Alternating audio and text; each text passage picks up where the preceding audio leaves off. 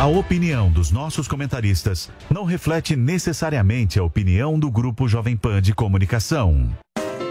Jovem Pan Morning Show. Oferecimento Lojas 100. Super quinzena de aniversário nas Lojas 100. Venha fazer a festa. Lojas 100. 70 anos realizando sonhos. Valeu, Loja 100! Segunda super quinzena de aniversário nas lojas 100. Agora, móveis e TVs em 10 vezes sem juros nas lojas 100. Estofados, racks, estantes, roupeiros, cozinhas, mesas e cadeiras, camas, colchões e a sua TV novinha em 10 vezes sem juros nas lojas 100. Segunda super quinzena de aniversário nas lojas 100. É sensacional. Loja 100. 70 anos realizando sonhos. Há 70 anos tem alguém, ainda bem que tem Loja 100.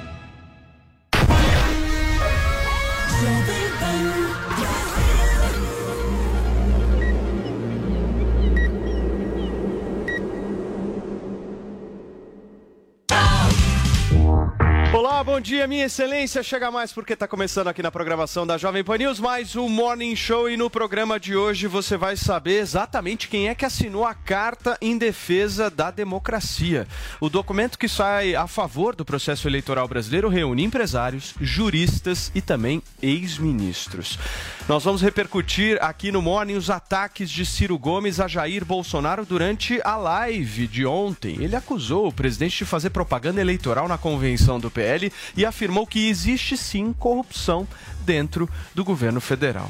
E Donald Trump volta a Washington pela primeira vez desde que deixou a presidência dos Estados Unidos. Em discurso, ele não descartou uma nova candidatura à Casa Branca. Tudo isso e muito mais a partir de agora no Morning Show que começa na sua televisão para todo o Brasil com a nossa Paulinha Carvalho. Bom Pois dia, Paulinha. É, a gente vai tratar de um assunto sério hoje. Homens devem ou não pagar a conta na hora do jantar. Importante no date. discutir É uma discussão levantada por Caio Castro, que a gente já inicia aqui no Twitter. Então começa opinando. Eu não sei se ele é muquirana. Calma, Guga. Espera chegar os fatos, hein? A hashtag é no encontro eu. E aí você conta como é que você se comporta em um encontro. Participe aqui do Morning e comente todos os assuntos do nosso programa. Para você, Paulinha, tem que pagar? Não tem nenhuma obrigatoriedade. Ah, eu já vejo diferente. Para você, Guguinha. Olha, não tem obrigatoriedade, mas eu gosto de fazer isso. De Você pagar. gosta que a mulher pague você. É Sim, isso. né? Quem sabe de Um vez quando. gentleman, né? Zoe, você sai com quem não paga? Não, de jeito nenhum, tem que pagar a conta. É isso aí. Daqui a pouquinho o Paulinho Figueiredo já tá conectado com a gente, Vini, o Paulinho? Daqui a pouquinho eu vou perguntar pra ele se ele é mesmo um gentleman nos Estados Unidos ou só paga de ursão. Olha só, gente, eu vou começar o programa de hoje perguntando aqui quem nesta bancada assinou a Carta em Defesa da Democracia. Quem que assinou? Guguinha? com certeza. Estará aberta, estará aberta para que todos assinem. Por hora, tá, é, foi, é, enfim, um grupo restrito que assinou. Restrito nem não tanto assim, né? São mais de 3 mil assinaturas por enquanto. Mas em breve você poderá assinar também. Paulinha, conta Pois pra é. mim efetivamente quem que assinou esta bagaça. Então, é isso aí. São 3.069 assinaturas por enquanto, mas a carta vai ficar disponível no site Estado de Direito sempre para que todos possam assinar. Então, quem tiver vontade de assinar, quem concordar com esse conteúdo, pode fazer ali a sua assinatura. Essa carta vai ser apresentada no dia 11 de agosto, lançada num evento na Faculdade de Direito da USP e é chamada A Carta às Brasileiras e aos Brasileiros em Defesa do Estado Democrático de Direito, né? Então, por enquanto, quem já assinou a carta? Então, temos nove ministros eméritos do STF, 259 membros da magistratura. Então, quais são esses ministros que já se aposentaram e que são signatários? Carlos Aires Brito, Carlos Veloso, Celso de Mello, César Peluso, Ellen Grace, Eros Grau, Marco Aurélio Melo, Sepúlveda Pertence e Sidney Sanches. Essa carta, ela nasceu aí de uma iniciativa de ex-alunos da Faculdade de Direito da USP que pretendiam homenagear os 45 anos da Carta aos Brasileiros, que foi lida também ali na instituição, no Largo de São Francisco, em 1977. Né? É, vamos saber de mais gente que assinou? Temos também o ex-ministro José Carlos Dias, José Gregori, os professores José Afonso da Silva e Miguel Reale Júnior, que é um dos autores do pedido de impeachment, que levou ao impeachment né, da ex-presidente Dilma Rousseff. É, e temos também é, aí eles assinando não só essa carta, mas também a de 77. Então, eles assinam a reedição, né? A de 77 é a reedição. É, temos membros do Ministério Público, da Defensoria Pública, dos Tribunais de Contas, personalidades empresários, além de signatários da sociedade civil e docentes da Universidade de São Paulo. Tem ali também os banqueiros Roberto Setúbal e Pedro Moreira Salles, co-presidentes do Conselho de Administração do Itaú Unibanco.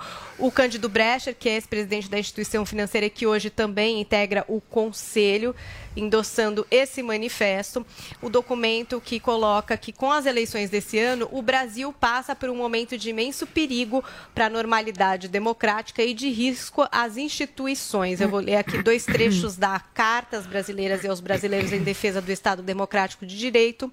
Então começo aqui, ó. Ataques infundados e desacompanhados de provas questionam a lisura do processo eleitoral e o Estado democrático de direito tão duramente conquistado pela sociedade brasileira. São intoleráveis as ameaças aos demais poderes e setores da sociedade civil e a incitação à violência e à ruptura da ordem constitucional. Em outro segmento, eles dizem, imbuídos do espírito cívico que lastreou a Carta aos Brasileiros de 1977 e reunidos no mesmo território livre do Largo de São Francisco, independente independentemente da preferência eleitoral ou partidária de cada um, clamamos às brasileiras e aos brasileiros a ficarem alertas na defesa da democracia e do respeito ao resultado das eleições. Inclusive, o ex-ministro do STF, Celso de Mello, que faria a leitura desse documento no Pátio das Arcadas no dia 11 de agosto, mas ele acabou não comparecendo, né, dizendo que não vai comparecer por questões de saúde. Mas ao justificar esse não comparecimento, ele escreveu uma carta que foi enviada ao ex-procurador-geral da Justiça de São Paulo, Luiz Antônio Mari, que ficou é, de conhecimento público o conteúdo dessa carta. Né?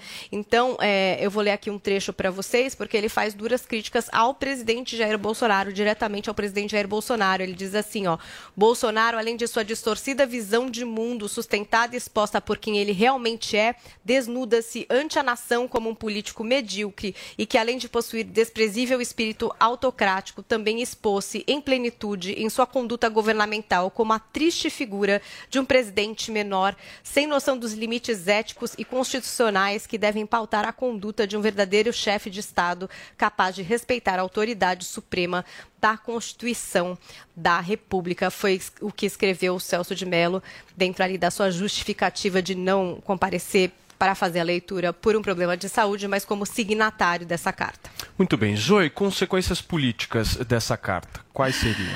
Nenhuma, Paulo Matias. É assim, é muito triste, é muito triste mesmo ver o que se tornou a justiça no país. Nenhum desses aí, eles estão preocupados com a Constituição. Eles estão querendo fazer o, a oposição ao governo Bolsonaro, porque todos esses aí, eles são contra o governo Bolsonaro, desde sempre, desde que o Bolsonaro foi colocado na presidência da República. O Miguel Reale pediu impeachment do Bolsonaro ano passado. Aí eles falam, não, porque o Bolsonaro ameaça a democracia, as instituições.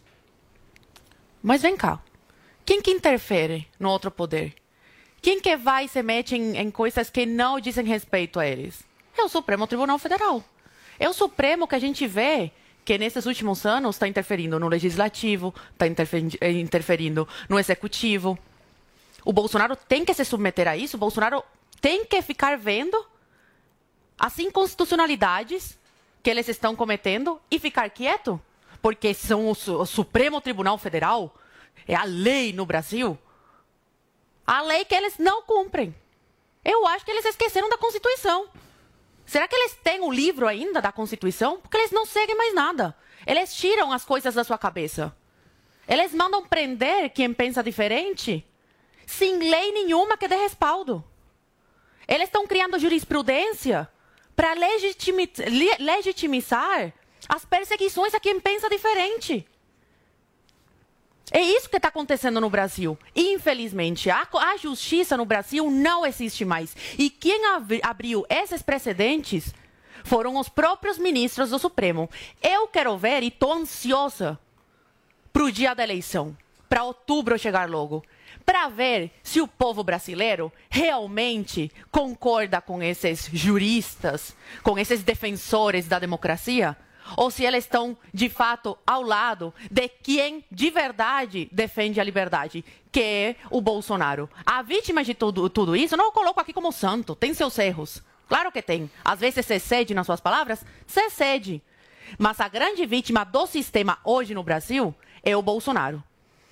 Paulinho, bom dia para você. Você já está conectado, me ouvindo aí, pre pronto, preparado? Eu queria conversar um pouco, até com vocês, para a gente entender, porque eu já vi vários comentários a respeito dessa carta, do seguinte. Ah, por exemplo, se tem lá o Casagrande na, na lista de assinatura, é tudo de esquerda. Só que aí você pega e olha é, a lista com um pouco mais de detalhamento, você vai ver nomes como, por exemplo, Miguel Reale Júnior, que é o cara que uh, teve no front do impeachment, né, ao lado da Janaína Pascoal e tal. Você vê nessa carta o Zé Eduardo Cardoso, que era o advogado da Dilma, ou seja, os atores do impeachment estão juntos nessa carta. Você vai olhar, por exemplo, um outro nome nessa carta, Pedro Parente, ex-presidente da Petrobras na época do governo Temer, um cara que visivelmente você não pode falar nunca que esse cara é de esquerda. O meu ponto por, por que, que, eu queria não pode? perguntar... Peraí, por que não pode? Peraí, eles vão querer dizer isso. Não, você vai dizer que todo mundo Deixa, que assinou deixa, essa carta é de dizer, esquerda? querido. É, deixa, Eu não- deixa. Todo mundo? Fala, Paulinho. É todo mundo de esquerda, pô. É Ah, que é. não, Paulinho. Porra, eu te admiro pra caramba, meu. Você sabe que eu gosto pra caramba de você. Não pô. dá pra... Não, todo mundo de esquerda não. Quais são as posições de esquerda? É uma escolha Isso é normal, Paulo. É, ô, ô, Paulo, olha só.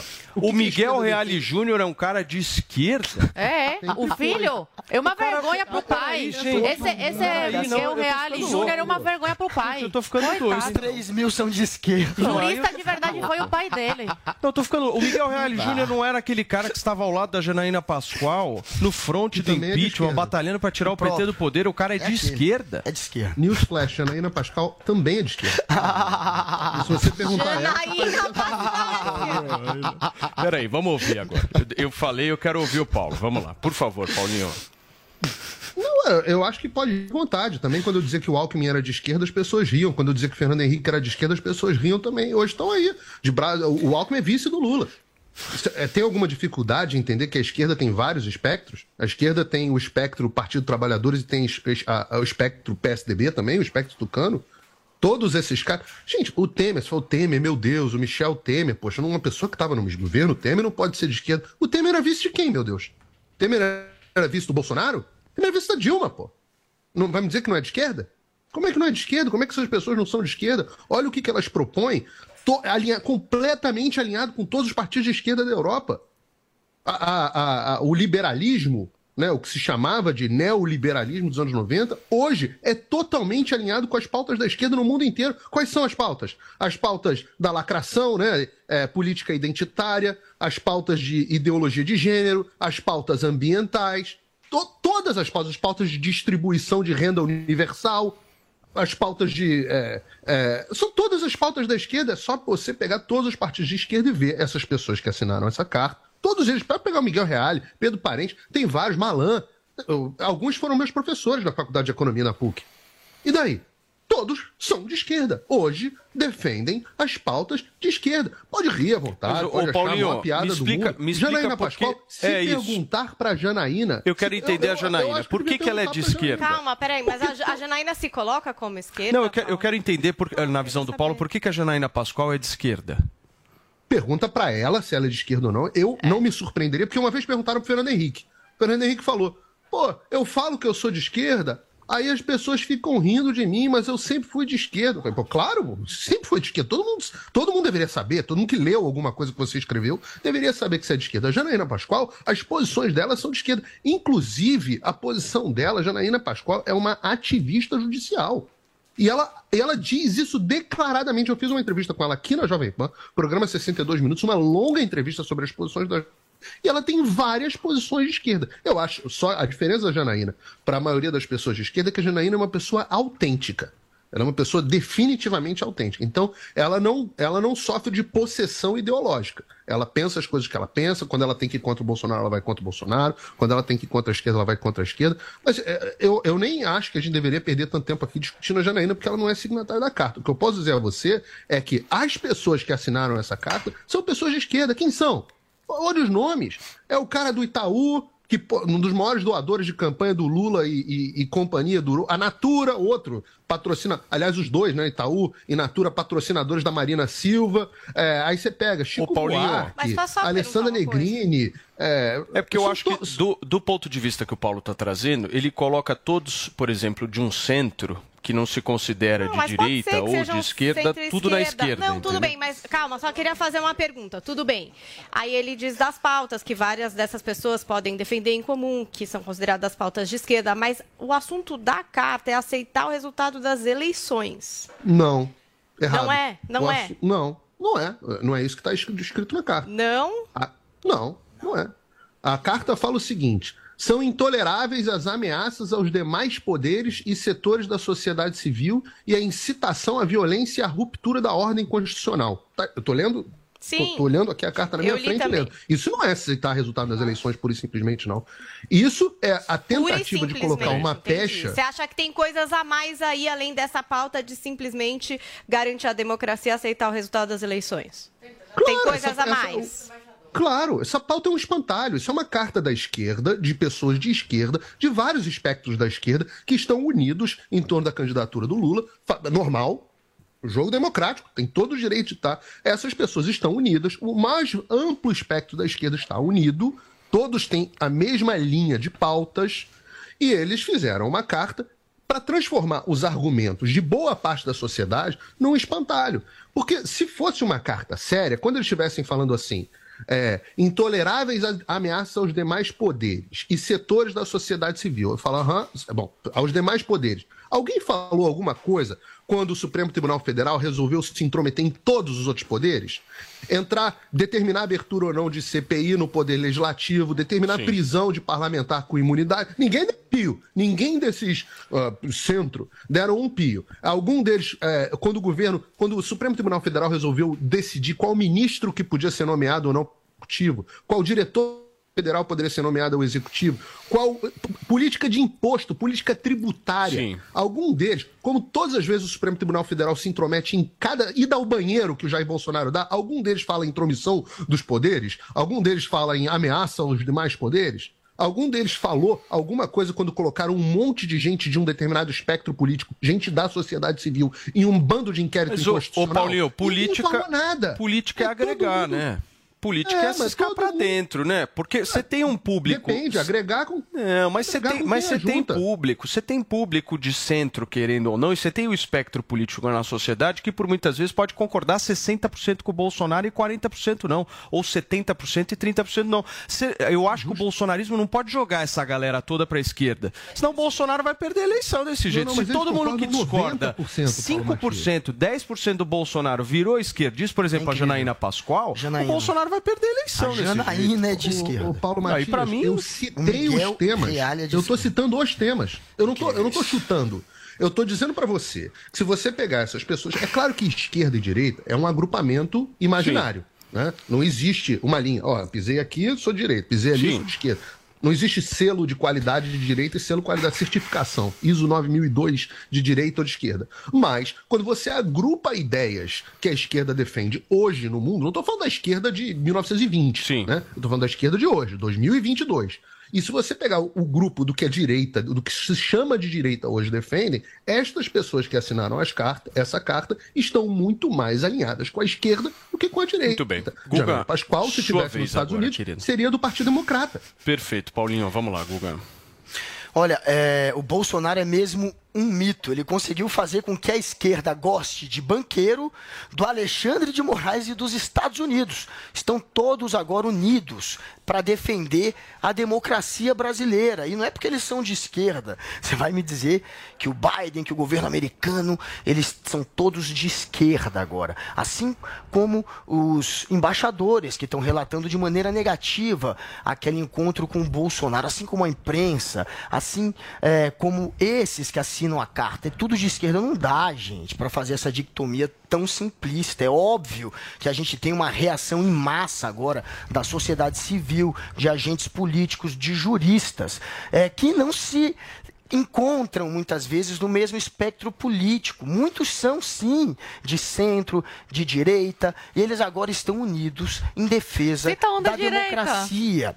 Eles, puf, a Janaína Pascoal é de esquerda e o Miguel Reale Júnior é de esquerda. O Miguel Reale vamos Júnior. Nessa entoada, não, não é de esquerda, não é de Vamos esquerda. Uma seguir nessa vergonha pro pai dele, pelo amor de agora. Deus. Então, olha, a Janaína é- não assinou a carta. Gente, é, não dá pra gente seguir nessa. Vamos ser realistas. O que tá acontecendo é que o Bolsonaro ele deu um tiro de bazuca no pé dele. Ele sabe que errou. Aquele encontro que ele, que ele fez com embaixadores é, soou pra, para todos que participaram daquele encontro e para a imprensa internacional e a mídia nacional também como uma ameaça à democracia. E agora está havendo uma reação, uma grande reação que não tinha acontecido até então. Bolsonaro estava há muitos meses, há muito tempo já, é, ensaiando esses arroubos aí de não aceitar o resultado da eleição, de ameaçar é, o sistema é, eleitoral, de dizer que podia até não participar ou adiar a eleição.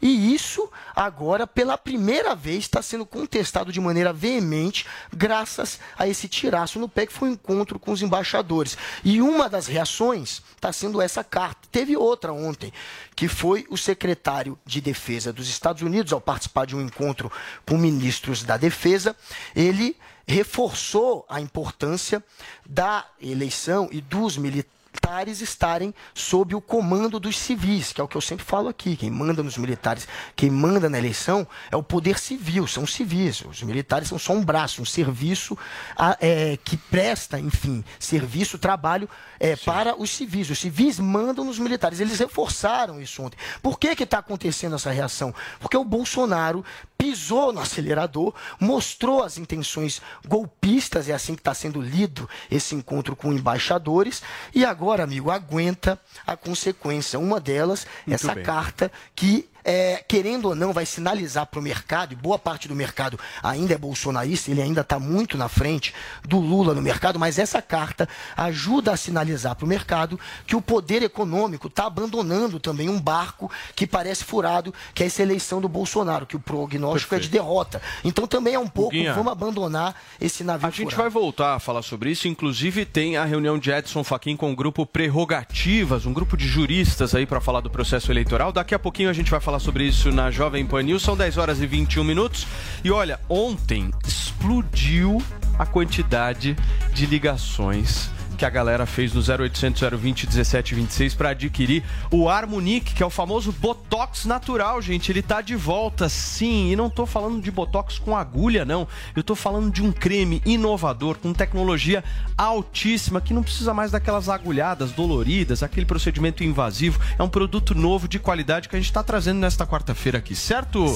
Meu querido Andrade. Paulinho, certíssimo. Tudo bem, irmãozinho? Tudo certo. E a gente vê o resultado do pessoal ligar, dá pra ver que ninguém gosta de ficar velho, né, Paulo? É, Ninguém verdade. gosta quando começa a aparecer aquela rua, aquela linha de expressão, aquele pé de galinha. Então, gente, você que tá nos acompanhando agora, dá uma olhadinha no espelho, liga a selfie do celular, dá uma olhada. Na sua testa, provavelmente, vai ter uma linhazinha. Essa linha, se você não trata, se você não cuida, ela vira o quê? Vira ruga profunda. Só que mesmo assim, tem solução, porque o Harmonic, ele é um dermo cosmético. Tem o Harmonic do dia e o Harmonic da noite, que ele dá o efeito botox imediato e também preenche rugas mais profundas. Quem está nos acompanhando aí na televisão, no YouTube, na Panflix, consegue ver a questão do resultado Olha esse imediato, antes e Paulo. depois, gente. É, esse é o resultado imediato. Quando você passa o Harmonic pela manhã, você já sente que dá aquele efeito tensor, aquela esticada na pele, gente. Estamos falando cinco minutos depois. Cinco minutos depois, é o tempo de você passar o produto secar, você já sente que a pele deu uma esticadinha. O que, que acontece?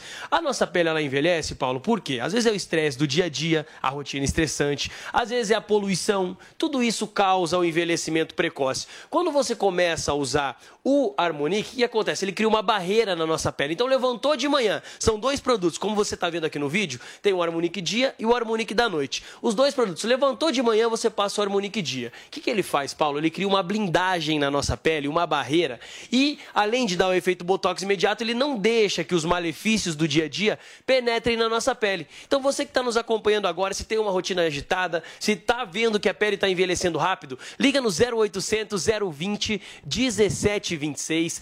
0800 020 1726. Liga aqui pra gente, adquire seu Botox natural, porque a tecnologia que É. tem no Harmonique é sensacional. Ô, Andrade, você sabe que duas perguntas chegaram para mim nas redes sociais. A primeira é, que me chama bastante atenção é o seguinte: me perguntaram, ó, a Harmonique vem com uma caixinha de agulha? Isso é Não. interessante, porque as vem. pessoas, quando a gente fala Botox, automaticamente a pessoa já pensa na agulhada. Exato. É natural isso. É um sérum facial, gente, né, Paulo? Aqui é um produto novo, tecnológico, altíssima qualidade que a gente está trazendo para vocês, que não tem agulha. Como o Andrade aqui disse, é um creme que você passa de manhã e de noite e que você já vê o resultado cinco minutos Sim. depois. Então isso é muito legal. E a segunda pergunta que chegou para mim Ah. bastante, Andrade, é o seguinte: se eu for na farmácia, dá para eu encontrar o Harmonique? Não. Lembrando que essa tecnologia, ele é um dermocosmético, ele é um tratamento, Paulo. Então essas rugas mais profundas, gente, por ser dermocosmético, é um tratamento que você tem que usar todos os dias. Além de dar o efeito botox imediato, como a gente já comentou, o que já virou pé de galinha, bigodinho chinês, o que tá aquela ruga bem profunda, em 15 dias você já começa a ver que essa ruga está sendo preenchida. E lembrando que é um produto produzido é, é, por especialistas aqui do Brasil, a Tatiana que ajudou a desenvolver a nossa química, que é feito para a pele do brasileiro e da brasileira. Outro então, gente, depois liga agora no 0800 020 1726. 0800 020 1726. A gente sabe que tem os dois produtos. O do dia eu comentei agora, que é aquela blindagem, protege a nossa pele dos malefícios. Chega de noite, lavou o rosto, passa o Arbonique da noite, que ele faz uma renovação celular. Então, são dois produtos que vêm na linha. Você vai ligar no 0800 020 1726, pedir o Harmonique, já vai vir os dois produtos, o Harmonique do dia e o Harmonique da noite aí para você cuidar da sua pele. É o que a Lígia falou, né, Paulo? A gente tem que cuidar da nossa aparência. Sem sombra de dúvidas, mas as pessoas que estão nos assistindo querem saber também de preço, de promoção, Preço, promoção. De desconto. Afinal de contas, todo mundo vai ligar no Tem que 0800 ter. 020 1726. As pessoas gostaram desse produto, mas a gente quer aquele desconto padrão morning de qualidade. Com certeza. E é por isso que a gente sempre traz um produto que dá o complemento, né, Paulo? O Harmonique ele é o Botox natural e de brinde para quem ligar agora. Pega o telefone e liga agora. 0800 020 1726. Adquirir o Harmonique já garante o Melanvic, que é brinde para você. O Melanvic é para manchas na pele, viu, Paulo? Pergunta pro pessoal lá como faz o uso dos dois juntos que eles vão orientar Quantos você. por Então, de remoção de manchas de brinde para você com quarentão de desconto Show. e brinde nos próximos 10 minutinhos apenas. Então você tem que ligar agora no 0800 020 1726. 40% de desconto, o restante que fica pouquinho, parcela em 10, 10 vezes sem vezes juros. Com entrega, ligação gratuita e o Melanvic para remoção de manchas de melasma de brinde. Turma, Paulinho. tá dado o recado 0800 020 1726 para ligar agora até 10 e 36 em 40% de desconto, mais o Melanvic tem que aproveitar essa promoção desse produto sensacional. Valeu, Andrade. Valeu. Obrigado. Gente, vamos voltar a falar então sobre as eleições, porque o presidente do Tribunal Superior Eleitoral, Edson Fachin, recebeu nesta terça-feira o grupo Prerrogativa. Vocês sabem o que que é esse grupo? Eu vou explicar. É um coletivo formado por advogados, juristas, juízes, pesquisadores e professores de direito. Durante essa reunião, Fachin afirmou que a justiça não medirá esforços para coibir a violência como arma política e classificou a prática de disseminação de informações falsas como uma prática do caos. O magistrado ressaltou que o tribunal não tolera o negacionismo eleitoral e voltou a assegurar a confiabilidade das urnas eletrônicas. E ainda completou: a justiça eleitoral não se fascina pelo canto das sereias do autoritarismo, não se abala às ameaças e intimidações. Não toleraremos violência eleitoral, subtipo da violência política. O Guga, esse grupo. é, Prerrogativas é, foi o grupo que, inclusive, contestou a prisão do ex-presidente Lula, né? Sim, o grupo Prerrogativas é composto por vários juristas e advogados e ele contestou sim é, a prisão. Esses são de esquerda. Tem muitos ali que são de Não. esquerda. Tem, tem. De fato tem. Não. Agora, engraçado, sa- um dos que assinaram foi Esses o ex-presidente do Santander. Tem a, a- essa carta aos brasileiros, tem toda tem grande parte da elite econômica assinando. Muitos que jamais votaram no PT estão ali sim. E eles fizeram isso em defesa da democracia. E isso é muito ruim para o Bolsonaro, porque sinaliza que uma grande parte da elite econômica não vai votar nele. Eles estão dizendo, ó, abandonem esse barco. É uma maneira pragmática também, porque eles são pragmáticos, de talvez abandonar um barco que parece furado. Já tem gente fazendo essa leitura. Os banqueiros não são trouxas, não são manés. Eles sabem, eles contratam pesquisas eleitorais, eles sabem que a chance do Bolsonaro vencer é muito pequena e eles já estão também querendo pular fora de um barco furado e tentando se aproximar mais uma vez da, daqueles que estarão com o poder em mãos. Tem essa leitura também sendo feita. Agora, é, de fato, uma carta desse tipo acaba sinalizando para o mercado que ó, a tendência é abandonar, abandonem esse barco. E muitos empresários, muitos banqueiros que ainda estão em dúvida de que para lá do ir, podem sim, é, inspirados nesse movimento, acabar abandonando o Bolsonaro, que por enquanto ainda está muito na frente do Lula nesse setor, na elite econômica, no setor do empresariado, ele ainda lidera. É um dos poucos nichos que o Bolsonaro ainda lidera. Porém,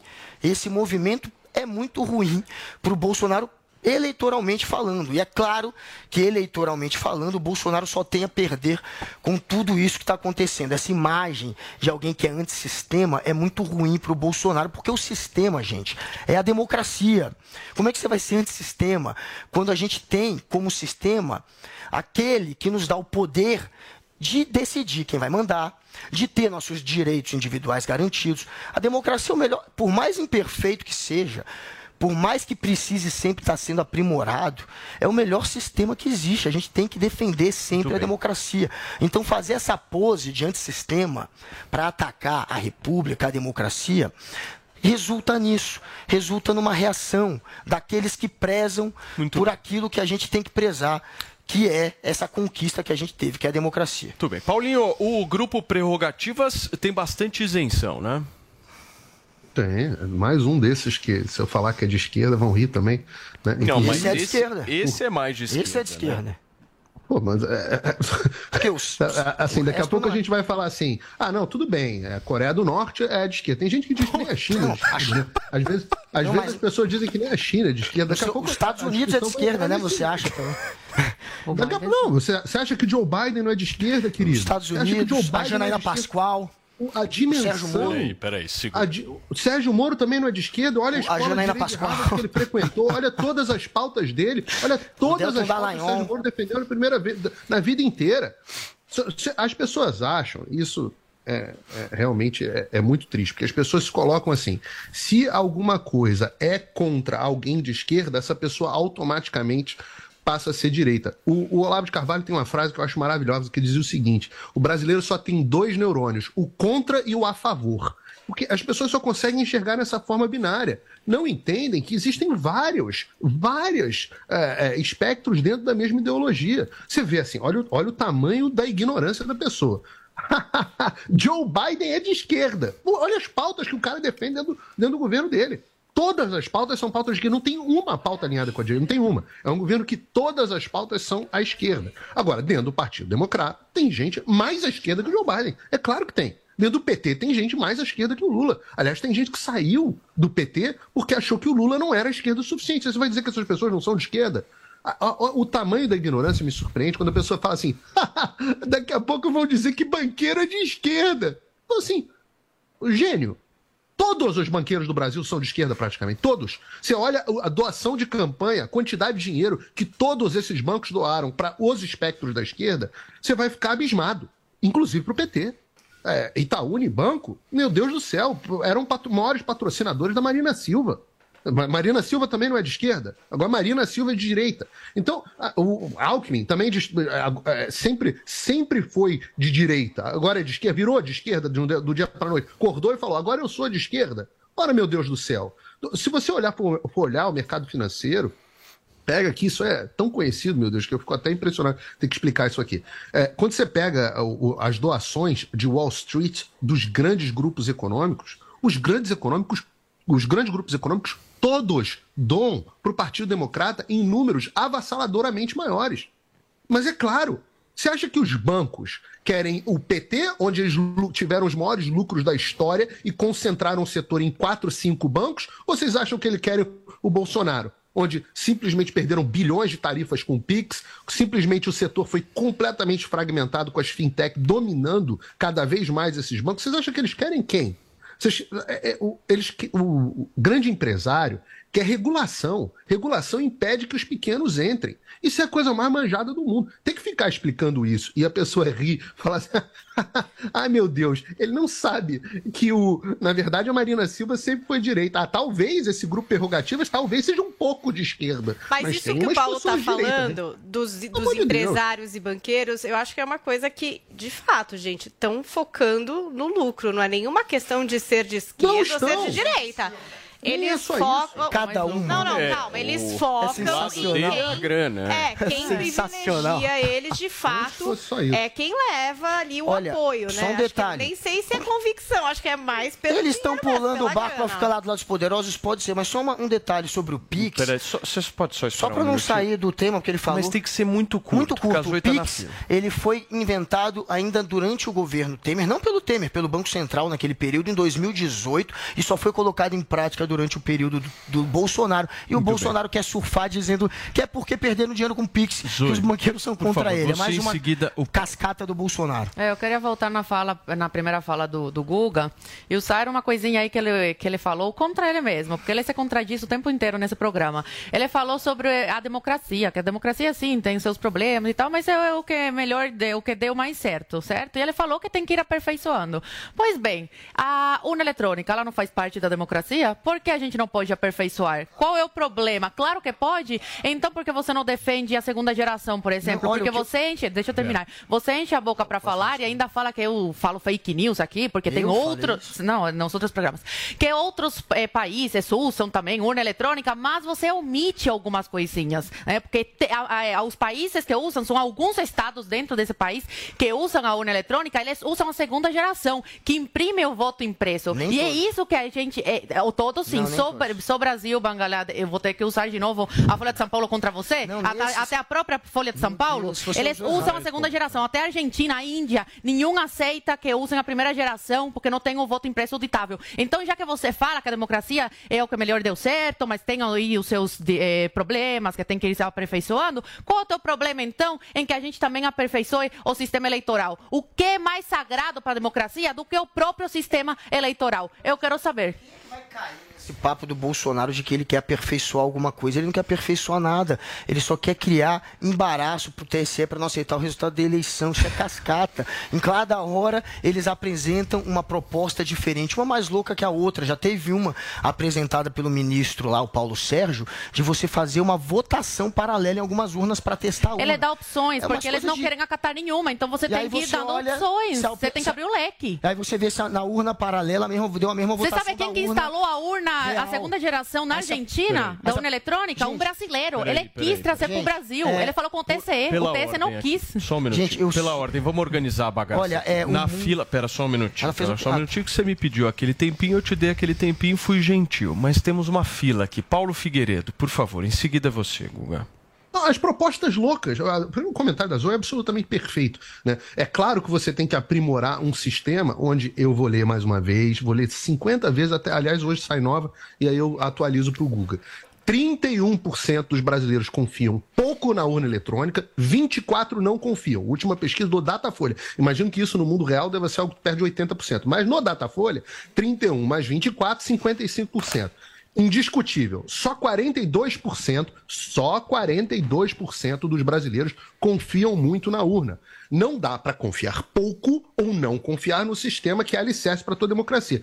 Esse sistema precisa de aprimoramento? Sim ou não? Pô, mas é claro que precisa. Quem é o único que está falando sobre aprimoramento deste, desse sistema desde que tomou posse? E que está falando para o Congresso tomar ações. Qual é o único? Desde que tomou posse? Jair Bolsonaro. Aliás, minto os outros. Sim, tá, os vídeos estão na internet. Simone Tebet, Ciro Gomes, PSDB, até PT, até PT, jornal, reportagem com Ricardo Boechat, todo mundo falando que o sistema precisava de aprimoramento e sendo com preocupação com fraude, é, preocupação com auditoria, preocupação com voto impresso, todo mundo. Aí o Bolsonaro passou a defender e todo mundo falou assim: se ele defende, somos contra. Passaram todos a ficar contra esse aprimoramento do sistema. E aí você fala assim: ah, as decisões sem. as su sugestões loucas, sem pé nem cabeça. Meu Deus do céu! auditoria independente, que a auditoria não seja feita pelo mesmo órgão que executa o processo eleitoral. Isso é coisa sem pé nem cabeça. Que você tem um voto impresso para você permitir uma recontagem se você precisar, igual o mundo inteiro faz.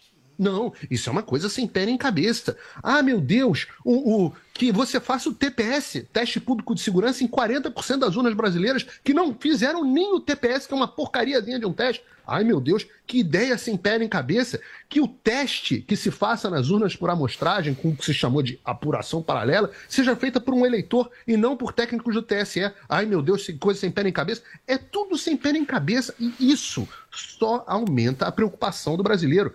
Porque quem não deve, não teme. Esse é um processo que, assim, não tem como Bolsonaro roubar com isso. Não tem como isso favorecer o Bolsonaro a roubar. Isso só dá transparência ao processo. E quem é contra a transparência, geralmente, geralmente, quer fazer coisa errada. Vamos lá, Guga. Olha, vamos aos números, tá? As pesquisas, elas mostram que praticamente metade, essa última, né, que ele usou, 42% confia totalmente na urna. Os outros 32% que confiam pouco, você não sabe se esse pouco, um pouco, significa que ela confia 80%, 90%, 10%, mas ele coloca como se esse um pouco fosse a pessoa que praticamente não confia. E ele soma isso com quem não confia para tentar chegar num número de brasileiros que, portanto, suspeitam da urna. Ninguém fez fez essa leitura dessa maneira, muito menos quem fez a pesquisa, que é o Datafolha. Todo mundo faz o contrário dessa leitura, mas como ele quer fazer uma leitura que convence, é, que convém para as ideias, para a narrativa dele, ele faz essa leitura. Mas eu reforço para vocês que ninguém mais além dele lê dessa maneira. Inclusive, a mesma pesquisa concluiu que 77% dos brasileiros não querem trocar esse sistema. Mais um número que mostra que eles confiam na urna eletrônica. E é o mundo inteiro que confia. Eles vão continuar nessa essa cascata de tentar fazer você desacreditar. E isso funciona, porque a gente já chegou num número de 82% que confia ou confia muito na urna, e isso caiu por causa dos ataques, desse tipo de ataque. Mas a gente tem agora o Reino Unido, os Estados Unidos e a sociedade civil, muito o mundo bem. inteiro dizendo que confia Zoe, nas urnas. Só não confia. Assunto os Por bolsonaristas. Para encerrar esse assunto, para a gente falar Ela não conseguiu responder minha pergunta até agora, porque primeiro ele fala que a democracia tem que ser aperfeiçoada, mas quando tem pessoas que... Tá cortando, Deixa eu, eu terminar, porque eu não te cortei agora não, na eu... segunda fala. Você, você defende a transparência, você defende o aperfeiçoamento da democracia, mas isso faz parte da democracia, é o pilar principal da democracia. E o Bolsonaro, ele não defende essa pauta agora para ganhar voto, não, ele defende desde sempre essa pauta do voto impresso. Em 2018, prometeram que teria teria voto impresso. E o que fizeram, ah, não, agora não dá, mas na próxima vai ter. E eles sempre vão jogando com a barriga. Chega de jogar com a barriga. Numa pauta apenas do Bolsonaro. E você sabe quando que você vai ver que não é só o Bolsonaro que defende essa pauta? Dia 7 de setembro. Aí você vai ter um cala-boca tão lindo, mas como a esquerda, ela sempre, eles sempre conseguem arranjar é, alguma coisa que fala, ah, não, mas eles esperavam mais pessoas, a rua estava lotada, mas nem tanto. Eles sempre arranjam alguma forma. E o Paulo Figueiredo ontem citou a Ayn Rand, e uma das minhas filósofas favoritas, e eu adoro a frase dela, que ano passado eu repetia muito nos programas, que é você pode ignorar a realidade, mas não pode ignorar as consequências de ignorar a realidade, muito Guga. Bem. Paulinha, é, o Guga tá reclamando que eu corto. É complicado. Eu né? corto todo mundo. Não, Paulinho, não, Paulinho eu mas. sou o Xandão de Hervik. Mas aí você corta, eu, aí ela fala que eu não respondo. Não, agora você Bolsonaro... pode me responder. Agora Sinto pode me responder. Paulo, dá um tempinho para ele me responder. Vocês podem brigar comigo. A minha função é essa. Seguindo com o nosso debate, gente, candidatos e pré-candidatos à presidência da República já estão em ritmo de campanha na internet. Em uma live, Ciro Gomes voltou a atacar o presidente Jair Bolsonaro nesta terça-feira. Já Simone Tebet reafirmou a intenção de ter um tucano como vice. Será? Michael Mendes tem os detalhes. Ciro Gomes, do PDT, afirmou durante a live semanal que o presidente Jair Bolsonaro fez propaganda eleitoral na convenção no Maracanãzinho, no Rio de Janeiro e que no governo do presidente tem sim corrupção. Realmente os céus tremeram e qualquer brasileiro consciente deve ter ficado com a boca aberta. Pode rodar, diretor. Temos o zelo com a coisa pública. Não tem jeitinho no nosso governo.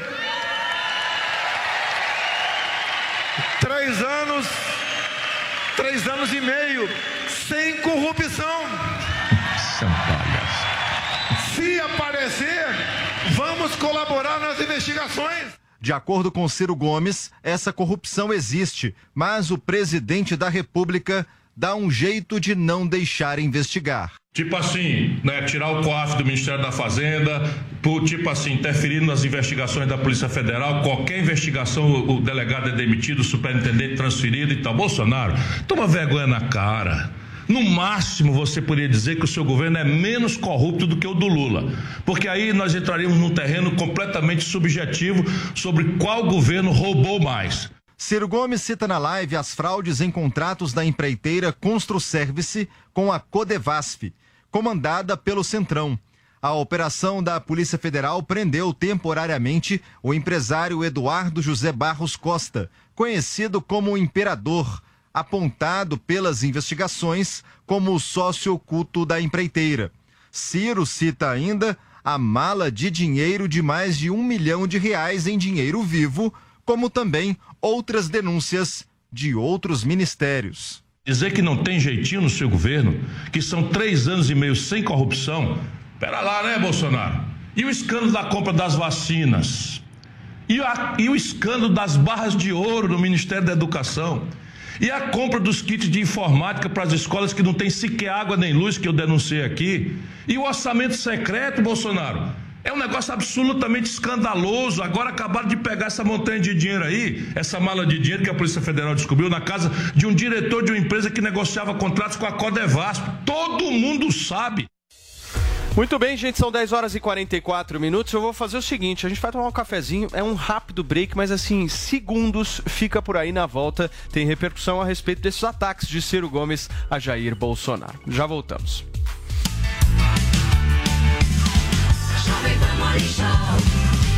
Jovem Pan Morning Show.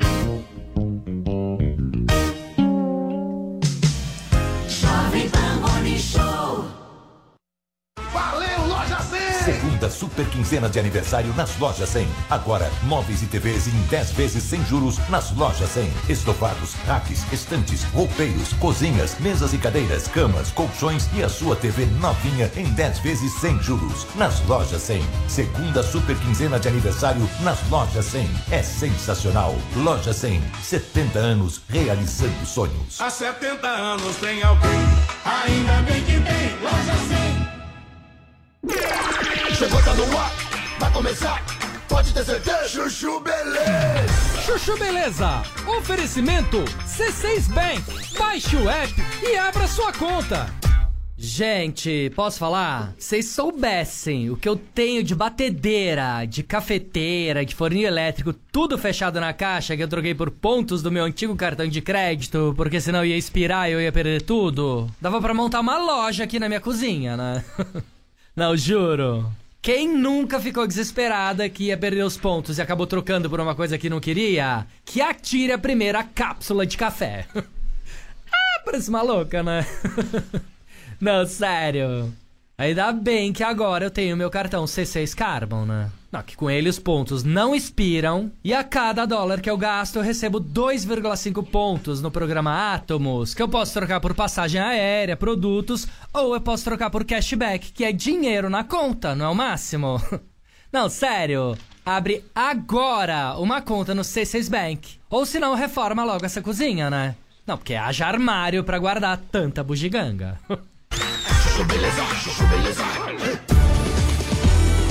Sandra, meu nome é Sandra. Gente, posso falar? E a minha cachorra filhote que eu descobri que tem o dente torto? Não, sério. Aí outro dia eu tava brincando, fui tirar o brinquedinho dela, quando eu vi o maxilar da coitada é totalmente pra frente. Ai, que dó! Não, sério. Tadinha dela, né? Aí hoje de manhã, peguei o telefone, liguei pra minha dentista, né? Falei, ó, não interessa o que você pensa, eu pago quanto for, mas eu quero que você coloque o aparelho fixo na minha cachorra. Qual o problema, né? Você pode colocar em gente, por que, que não pode colocar em cachorro? Eu não quero que a minha cachorra cresça com o queixo pra frente, né? Aí depois vai sair na rua, os outros cachorros vão ficar tirando sarro, chamando ela de queixada, de Zé de Abreu. Aí como é que fica a autoestima? Aí além de dentista, eu vou ter que pagar psicóloga pra cachorra, né? Não dá, concorda? Enfim. Aí a dentista falou que não dá pra colocar aparelho fixo, que tem o problema da escovação, parará, não sei o que. Eu falei, tá bom, vai. Me convenceu. Não bota aparelho fixo, então. Bota o Invisalign não se fala mais nisso. ah, parece maluca, né? não, sério. Não tô preparada pra desistir da minha ideia, tá? Sandra, meu nome é Sandra. Chuchu Beleza! Quer ouvir mais uma historinha? Então acesse youtube.com barra chuchu beleza. Previa dessa vez, só que desidratado. O Bolsonaro e o Lula, eles são muito populares. A eleição, ela já está partindo de eleitores que se dizem completamente decididos, pelo menos 70% dos eleitores. Eles estão entre Lula e Bolsonaro. Não há espaço, praticamente, para um crescimento de uma terceira via, especialmente uma terceira via fragmentada entre Simone e Ciro. E o Ciro não consegue fazer essa imagem é, daquele Sim. que consegue agregar o centro. Né? Ele tem uma, uma imagem muito à esquerda, então Muito fica difícil para ele. Paulinho, é, tem uma questão envolvendo Ciro Gomes que é importante a gente falar aqui, que pela primeira vez, depois de anos, inclusive, o acordo que ele tinha lá com o PT no Ceará ruiu, né? Como é que você vê isso politicamente?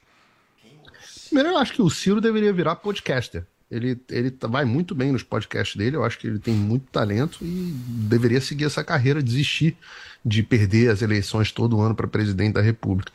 É, a, a tese dele, que ele adotou nesse, nessa, nessa reportagem, que eu achei muito interessante, é que eu penso o seguinte: tem que ser muito trouxa para acreditar que o Bolsonaro é um cara protegido pelo sistema de alguma forma. Né? Ah, o Bolsonaro tem muita corrupção no governo Bolsonaro, mas na verdade o Bolsonaro consegue usar o sistema para se proteger. O Bolsonaro é um cara favorecido pelo sistema. Meu Deus do céu, os procuradores do Brasil inteiro são dominados pela esquerda. Aliás, a esquerda deveria concordar com isso, porque isso ficou claro nos documentos lá, nos diálogos vazados lá na Vaza Jato. A Polícia Federal mesmo tem uma- um braço eh, que ama o Lula, principalmente depois que o Bolsonaro não deu esse último aumento, que eles protestaram bastante, etc, etc. Passou a ter mais gente dentro da Polícia Federal que não se dá com, com o Bolsonaro. Mas, acima de tudo isso, você tem, aliás, já que estávamos falando de subversão dos poderes, né, de eh, intromissão, etc., você tem, apesar da Polícia Federal ser um órgão do Poder Executivo constitucionalmente, você tem dentro do Supremo do, é, do, do STF, Supremo é, é, Tribunal Federal, é, uma, uma, uma, uma, uma polícia federal paralela. Uma delegada lá, a delegada Denise, como ajudante de ordem do Alexandre Moraes. Então, se pensar que uma pessoa dessa é protegida pelo sistema, é brincadeira. Agora, o que o Ciro consegue com essas declarações? Ele consegue isso que está acontecendo aqui agora. Se ele concentrar, como diz o Guga, as pancadas no Bolsonaro, como a imprensa é antibolsonarista na sua imensa maioria, você vai ter reportagens deste tipo, feitas por jornalistas de esquerda, dando visibilidade completa. Porque o Ciro tem uma audiência com o podcast dele. Agora, esse tipo de reportagem que ele conseguiu agora, por exemplo, na Jovem Pan, e, e certamente em várias outras emissoras, isso multiplica a audiência dele por grandes números. E aí tem eleitores, e pode ser que ele eh, consiga alguns eleitores com esse processo. Até agora não está dando muito certo, porque a eleição continua bastante polarizada entre o Bolsonaro e Lula. Zoe, por favor. Ah, eu queria saber qual que é a moral do, do Ciro para falar alguma coisa. Ele fez parte, ele foi ministro do governo mais corrupto da história do Brasil. Da história do mundo, quiçá. Não, tudo bem, sim, tem corrupção em todo o governo. A gente não sabe, mas lá em Brasília com certeza deve ter corrupção. Agora, querer jogar no Bolsonaro, falando que é o Bolsonaro que é, aí é muita leviandade da parte dele. Desculpa. Uma coisa foi o Lula. To- to- todos os esquemas ligavam o Lula de alguma forma. Mensalão, petrolão. Tanto é que foi e cumpriu pena. Não cumpriu tudo que merecia. Mas ok, a justiça brasileira, a gente debateu sobre isso agora mais cedo. Infelizmente não existe mais justiça no Brasil. Agora, com o Bolsonaro, uma coisa é ter no governo geral, outra coisa é na imagem Bolsonaro. Até agora nada contra ele.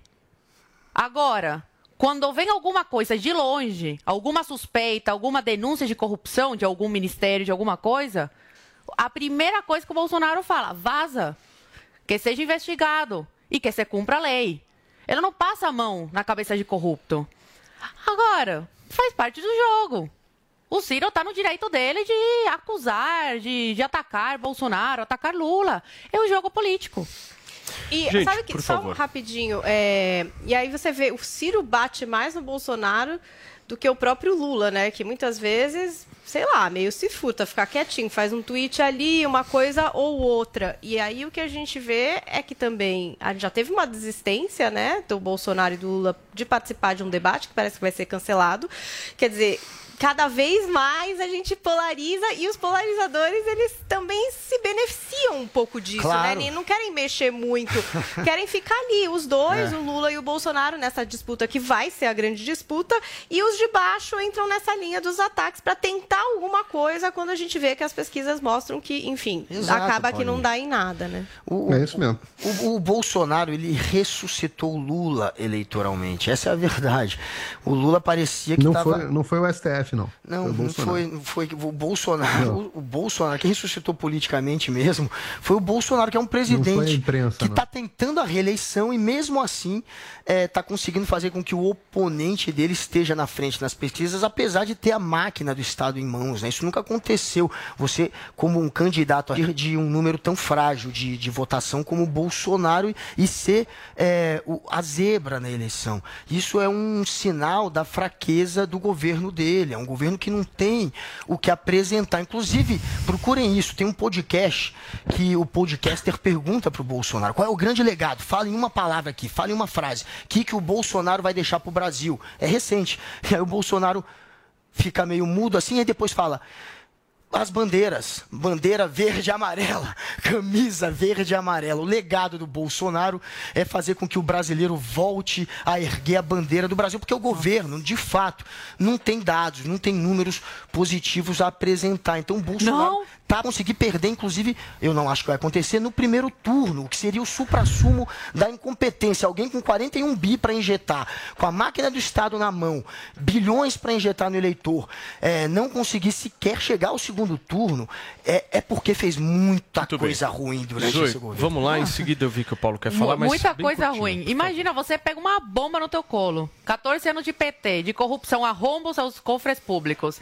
Taca, começa a se erguer a economia. Aí chega o quê? Chega a pandemia, onde o Supremo Tribunal Federal fala que é competência de cada estado, de cada governador tomar as decisões, tira o completo poder do presidente. Aí fica de mãos atadas. Passa a pandemia, chega o quê? Guerra, Ucrânia e Rússia. E, não, e tudo no colo do Bolsonaro. É recuperação econômica, é graças ao Bolsonaro. Até a Miriam Leitão, tua grande amiga da, da, da nossa emissora aqui, do, do fiasco que vem se tornando essa emissora, o esgoto, é, tiveram que admitir, tiveram que engolir a seco e falar. É, realmente, mas não é que o Brasil melhorou, é que os outros países que pioraram, eles não conseguem admitir né, explicitamente os feitos do governo Bolsonaro. A economia está se reerguendo, a gasolina está baixando, baixou, né? A carne está indo pelo mesmo caminho, o desemprego diminuiu, o PIB surpreendeu. Então, assim, tem várias coisas que o governo vem fazendo, mesmo com todas essas bombas, uma atrás da outra, e com os surubus da imprensa que não conseguem em nenhum momento admitir que alguma coisa boa está sendo feita pelo Brasil. Paulinho, para fechar bem curtinho, por favor. Ah, não, vou falar ao mesmo tempo que o Guga, porque eu- é, é, já que ele falou que o governo Bolsonaro não tem nenhum, nenhum nada pra falar, eu vou ter que falar. Inclusive, notícia de hoje, que eu mandei no, no grupo do Mônio, dizendo o seguinte: julho deve ter a maior deflação desde o início do Plano Real, de, avaliam os economistas, enquanto os Estados Unidos registrando recu- novo recorde de inflação. Então, parabéns para o Banco Central do governo Bolsonaro. Mas vamos lá, algumas coisas. Redução recorde dos homicídios e crimes violentos, apreensão recorde de drogas, maior programa de privatização da história, 402 bilhões de reais em privatizações, concessões e desestatizações, extinção de 27 mil cargos públicos, redução do desemprego agora para menos de 9%, lei da liberdade econômica, criação do PIX, reforma da Previdência, marco do saneamento básico, marco das ferrovias, marco do gás, marco das startups, sistema de balcão único, nova lei de falências, melhoria de centésimo, vigésimo quarto para sexagésimo quinto no ranking do Doing Business do Banco Mundial, digitalização de serviços, digitalização dos cartórios, revogação de 23 mil atos normativos, venda de imóvel da União, lei de combate à fraude previdenciária, lei das assinaturas eletrônicas, venda e transferência de veículos por meio digital, nova lei de licitação, adesão ao Banco do Brasil é, é, a- a- ao acordo de contratações governamentais. Você tá em que ano aí, ô Paulinho? Eu, eu tô seguindo aqui. Eu não vou seguir essa lista, porque essa lista que o Guga desconhece completamente, ela tem 55 itens são maiores do que qualquer porcaria que, tá ignorando, você coitado. tem. Agora, o que, que é a proposta pra do. Lula? A proposta do Lula é a revogação de várias dessas coisas. É você voltar para trás em várias dessas coisas. Avanços feitos no governo Bolsonaro, e eu sempre, sempre digo aqui, sempre faço juiz aqui, e vários avanços feitos, inclusive, no governo Temer, que teria feito um governo bastante razoável se Muito não bem. tivesse sido boicotado por uma barriga do Lauro Jardim no, no Muito plantão bem, queridos. Deixa eu girar o assunto aqui. Chega. Eu vou girar o assunto aqui, olha só. Numa fala a empresários, o pré-candidato ao governo de São Paulo, Tarcísio de Freitas, disse que o MST precisa ser banido do Brasil. Por quê, Paula? Vamos ouvir o que o próprio Tarcísio de Freitas, Gomes de Freitas, disse. Ele que é o pré-candidato do Republicanos ao governo de São Paulo, numa fala ali a empresários e fazendeiros da região de Presidente Prudente, uma área de intensa disputa, inclusive entre grandes produtores rurais e assentados do movimento dos trabalhadores rurais sem terra do Brasil. Vamos ouvir o que disse o Tarcísio de Freitas. Ó, o, o, o Pontal do Paranapanema tem que deixar de ser a terra do MST. Aliás, esse fantasma do MST tem que ser banido do Brasil. Porque a única coisa que eles trouxeram até hoje foi insegurança. Insegurança para o campo, insegurança para o crédito, para o investimento. Aquela turma que no final das contas foi muito usada por esses sujeitos, né, e uso político, mas a turma que está com orelha queimada de sol, calo na mão, para que eles possam ter o acesso a crédito, para que eles possam tirar o seu sustento da terra Inclusive, essa região a que o Tarcísio se refere, ela começou a ser ocupada pelo MST em 1990 e cálculos do próprio movimento estimam que nesse ano existam ali 117 assentados rurais, abrigando cerca de 7 mil famílias camponesas que ocupam uma área de 170 mil hectares. Muito bem, Zoe, você começa, meu amor? Começo, Essa, com favor. todo prazer. É, eu estava vendo umas notícias hoje. Essa aqui é do Ministério Público do Estado de Goiás, de 28 de 11 de 2018. Integrantes do MST são condenados por organização criminosa, esbulho e roubo praticados em Santa Helena. Assim como essa notícia, tem várias desses criminosos e das inva- invasões que eles fazem. Agora, no governo Bolsonaro, caiu completamente. Eu tô com uma tabela aqui desde a época do FHC.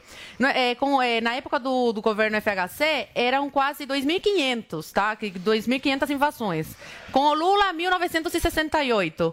Com a Dilma, 969. Com o Temer, 54 invasões. E com o governo Bolsonaro, 14 invasões. Por quê? Porque ele passou né, a dar o direito desses fazendeiros se armarem. Agora, os fazendeiros, eles têm como defender a sua propriedade. Não pode chegar qualquer vagabundo lá, que, que, que não trabalha, que não faz nada, e, que, e quer invadir, e ter que sair da sua propriedade e ceder para esses vagabundos. É isso que eles são. Grupo terrorista, criminosos. Então, o governo Bolsonaro, ao invés de dar voz para essas pessoas, se reunir com, com eles, assim como o, o Lula, o Alckmin, o, a Dilma faziam nos seus governos, o Bolsonaro, ó, comigo não, eu não quero papo com eles. Para quem que vou- eh, o Bolsonaro deu voz no seu governo?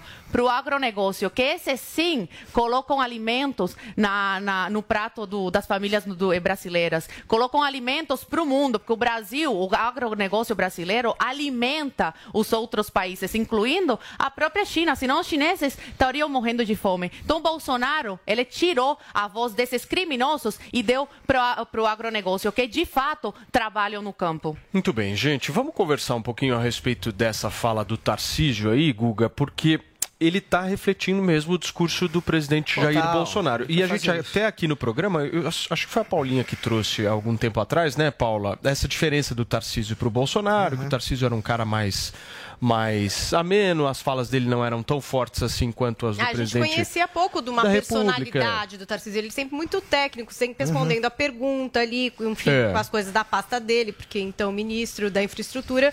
E agora eu acho que a gente está conhecendo o Tarcísio faceta candidato. político, né? Então, É. mas eu quero saber, estrategicamente, eleitoralmente, isso é bom para o Isso Tarcísio? é, isso é pura estra- Maravilhoso. Isso é pura estratégia política. A princípio, o, o Tarcísio não queria se colar muito ao Bolsonaro, até uma, duas, dez dias atrás, o Tarcísio estava evitando se colar muito ao Bolsonaro, isso até criou uma rusga entre eles. O Bolsonaro estava reclamando que ele não estava usando a imagem do Bolsonaro e que ele também não estava pedindo dinheiro para a campanha para o Bolsonaro. E aí, agora, vendo que o Rodrigo Garcia está crescendo, está se aproximando dele, que o Tarcísio está em segundo nas pesquisas, é, a estratégia está mudando. Ele quer se colar mais sim ao Bolsonaro. E uma das maneiras de se colar mais ao Bolsonaro é fazer um discurso mais virulento também, mais bolsonarista. Não é a primeira vez que ele faz isso. Meses atrás, se referindo ao Lula, sem citar o Lula diretamente, ele falou: corrupto tem que ir pro inferno. Para o raio que o parta, pra puta que pariu. Ele falou desse jeito. Então, assim, ele já estava querendo ali eh, fazer um discurso mais virulento, né? Uma coisa mais bolsonarista, de atacar os adversários, de criminalizar. E hoje, eh, e agora, ontem, né, com esse, com esse com esse discurso sobre o MST, ele mais uma vez faz isso, tenta vestir eh, essa roupagem daquele eh, bolsonarista, daquele que ataca o MST, ataca a esquerda. É um pouco estratégia política, óbvio que é. Eh, não sei se eh, vai dar muito fruto, mas a intenção dele é se aproximar mais do bolsonarismo agora. O MS, sobre o MST, você pode falar que tem invasões que são discutíveis, que você pode achar gente ali dentro que cometeu crime, porque é gigantesco o MST. Agora, o MST tem um lado muito positivo, não dá para criminalizar esse movimento. É, tem mais, tem quase duas mil escolas que são tocadas pelo MST, são quase 200 mil alunos que recebem educação graças às escolas do MST. Tem escola do MST que já foi considerada a melhor do estado, no Piauí. Isso aconteceu, então são boas escolas. É, e o MST, durante a pandemia, está sendo. A, a Zoe falou que o agronegócio alimenta o, o- o mundo inteiro, o resto do mundo. Mas o MST é um dos que mais está doando alimento dentro do Brasil, que mais está ajudando durante a pandemia, pessoas em situação de miséria, doando alimentos, principalmente no campo, é o MST. Então, não dá para a gente criar essa imagem de, de- de demonizar como Muito fez bem. o Tarcísio. Eu acho errado. Paulinho, eu vou fazer o seguinte: nós vamos para um rápido intervalo comercial. Na volta, tem comentário do Paulo Figueiredo aqui a respeito dessa fala do Tarcísio em relação ao MST. E também tem Donald Trump aqui. Ele voltou para Washington e cogita, inclusive, uma candidatura novamente à presidência ah, americana. Daqui a pouquinho a gente volta. Jovem Pan Morning Show. Jovem Pan Morning Show.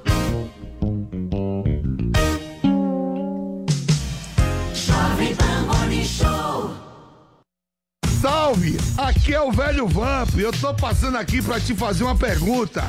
Em dia de clássico, como você se prepara? Eu loto a geladeira, coloco a carne na grelha, abro o meu celular e vou de Bob. Quer saber onde encontrar os melhores olds para fazer o seu jogo? Acesse vaidebob.com. Valeu, Loja 100! Segunda super quinzena de aniversário nas lojas 100. Agora, móveis e TVs em 10 vezes sem juros nas lojas 100. Estofados, racks, estantes, roupeiros, cozinhas, mesas e cadeiras, camas, colchões e a sua TV novinha em 10 vezes sem juros nas lojas 100. Segunda super quinzena de aniversário nas lojas 100. É sensacional. Loja 100. 70 anos realizando sonhos. Há 70 anos tem alguém, ainda bem que tem Loja 100. This is the number one. The number one hit music station. Jovem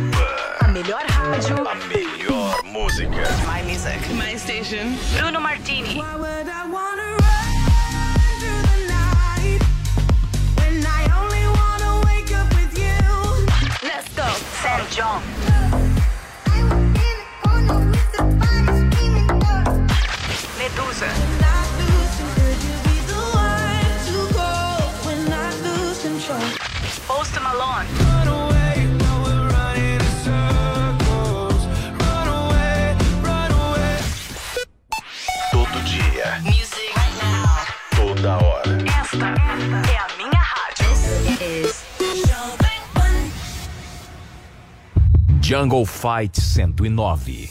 O maior evento de MMA da América Latina volta à cidade de São Paulo. Dia 31 de julho, às 6 da tarde. Assista na Panflix e YouTube Jovem Pan Esportes. Imperdível. Vocês vão ver quem será o Rei da Selva.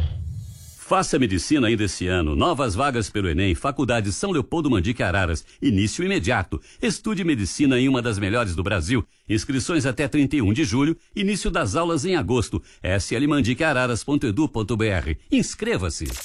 Curta em áudio e vídeo o melhor do jornalismo, do entretenimento e dos esportes do seu celular ou tablet.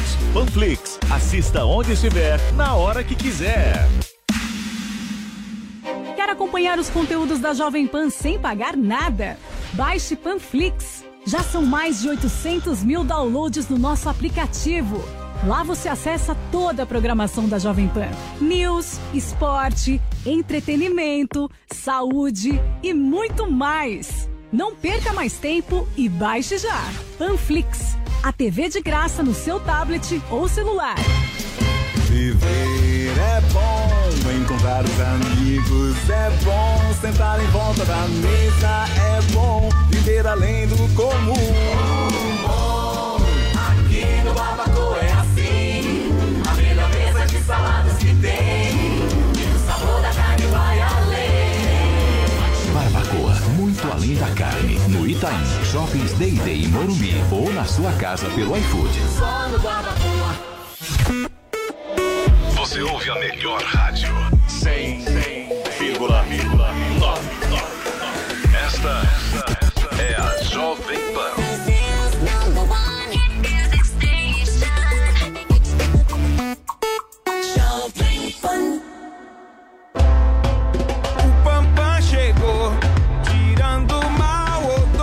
Cansada da mistura de odores que o seu odorizador de ambiente deixa no banheiro? Acabe com o mal pela raiz usando o Pampam, o bloqueador de odores sanitários mais potente do mercado. Espirre cinco vezes na água do vaso antes de sentar e pronto. O mau cheiro será bloqueado e você vai aproveitar tranquilamente o seu momento Pampam. Pampam, use antes de fazer, ninguém vai saber. Pampam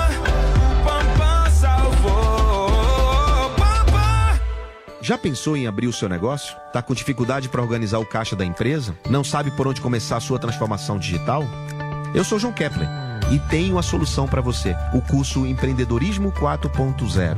Toda a minha experiência acumulada em 40 anos fazendo empreendedorismo e investindo em mais de 600 negócios estão consolidados nesse curso prático. Um curso aplicável, um curso completo para você aprender tudo a como montar um negócio e como desenvolver, criar, expandir o seu negócio nessa nova economia. Tá esperando o quê? Acesse agora niucursos.com.br, niucursos.com.br e dê os primeiros passos para o sucesso do seu negócio.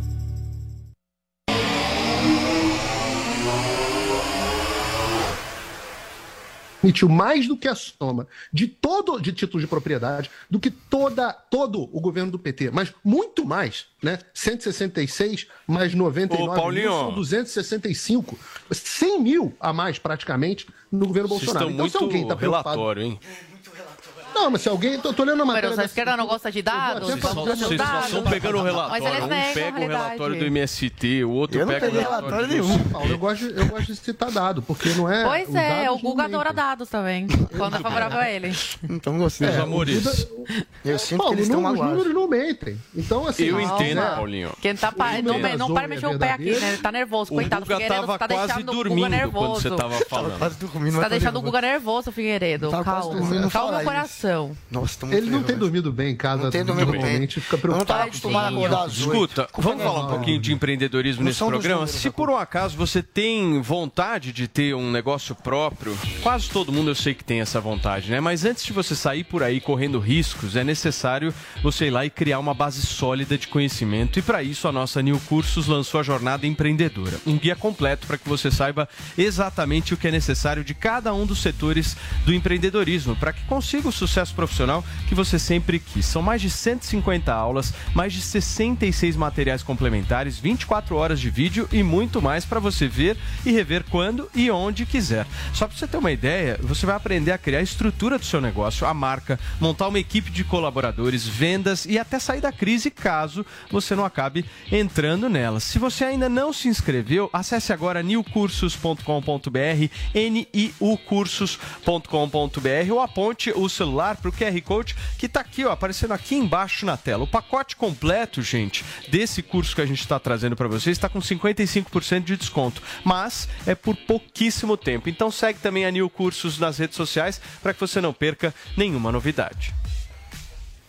Jornada Empreendedora na Nil Cursos. A jornada que tem como destino final o sucesso do negócio que você sempre sonhou em ter.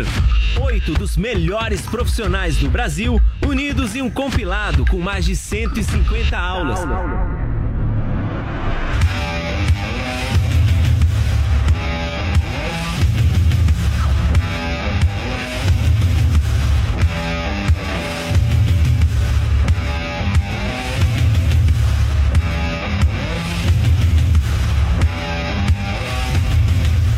Com 55% de desconto e parcelado em até 12 vezes sem juros.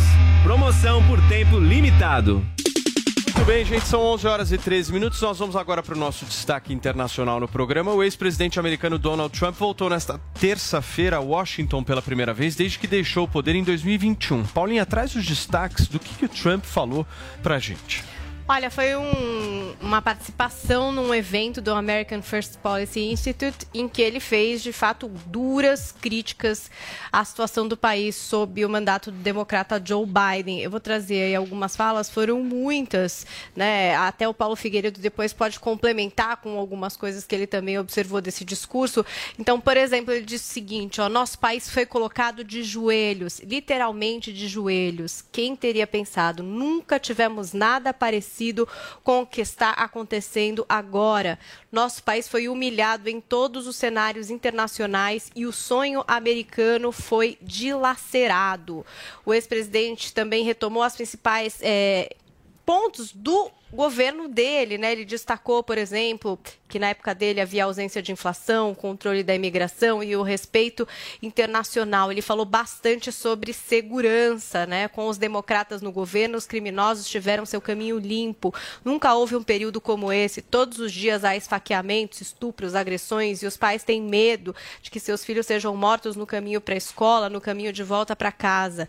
É, ele também falou bastante sobre lei e ordem, palavras-chave usadas até anteriormente é, pelo Trump em seus discursos, né? Ele diz que não há prioridade maior do que tornar as ruas seguras novamente, controlar as fronteiras nos Estados Unidos, parando imigrantes ilegais, tráfico de drogas e criminosos. Sobre a economia, ele também apontou: a inflação é a mais alta em 49 anos, 9,1%. Muita gente acha que é muito maior do que isso. Os preços da gasolina atingiram os mais altos níveis da história do nosso país. Nós nos tornamos uma nação mendicante, rastejando para outros países por energia. Ele também insistiu na questão de ter vencido as eleições em 2019 e fez uma projeção para as eleições presidenciais de 2024, em que, de acordo com ele, haveria aí uma vitória triunfal do, dos republicanos, um retorno, então, dos republicanos à presidência da República. Ele não falou diretamente sobre se ele seria o candidato dos republicanos e até há uma discussão lá nos Estados Unidos, porque tem também o Mike Pence, que era o vice do Trump, que parece que também também tem ambições presidenciais. Então, acho que o Figueiredo pode trazer também para a gente um pouco desse panorama, se há uma disputa de fato ou se o Trump é o principal nome entre os republicanos para essa corrida presidencial em 2024. Ele... Paulinho, por favor. Ia que perguntar para ele também, tem o Ron DeSantis também, né, Paulo? Como é que tá essa disputa? O Ron DeSantis é o cara que pode tirá-lo? Quem que você acha que é o melhor para falar sobre isso. O Trump é mais forte. Mas né? olha que Eu tá pau a pau ali, não tá não? Fala aí.